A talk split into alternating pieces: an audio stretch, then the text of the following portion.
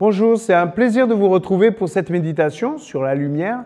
Et nous voyons aujourd'hui que la lumière nous éclaire sur la liberté. Nous le voyons dans Jean au chapitre 12, verset 46.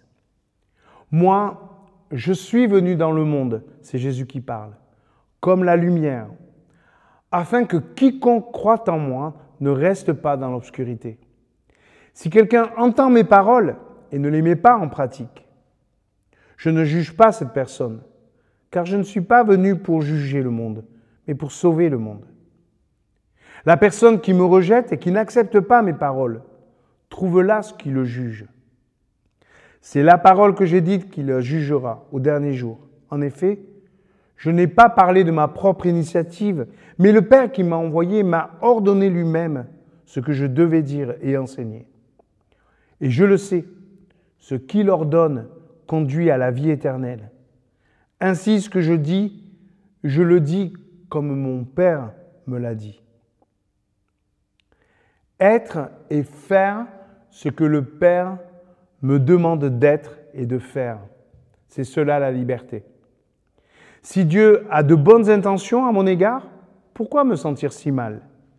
Jésus me révèle que mon vrai problème ne se situe pas en Dieu, mais en moi. Tout a commencé par le doute sur le Père. Tout se résout avec la révélation du Père. Son Fils me dit la vérité et sa vérité me dérange. Mais soyons clairs, il ne l'a dit pas pour me condamner, mais pour me libérer. Que souhaite Dieu depuis l'origine? Il désire collaborer avec l'humain, le placer dans la confiance avec lui. C'est comme un père qui désirerait que son enfant reprenne son entreprise. Mais il est Dieu et je ne suis qu'un homme. Il m'appelle son enfant alors que nous ne sommes pas de la même nature. L'absolu peut-il collaborer avec le relatif, l'infini avec le fini? Que veux-tu me dire, Jésus? Quand l'humain collabore avec Dieu, il y a quelque chose d'infini qui se passe en lui.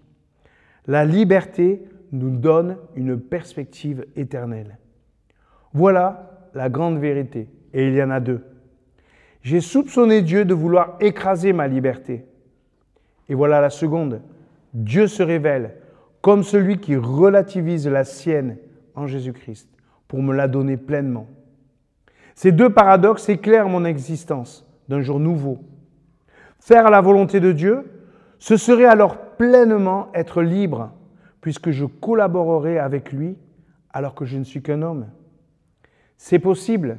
Il l'a fait en Jésus et il veut désormais le faire en moi par son esprit.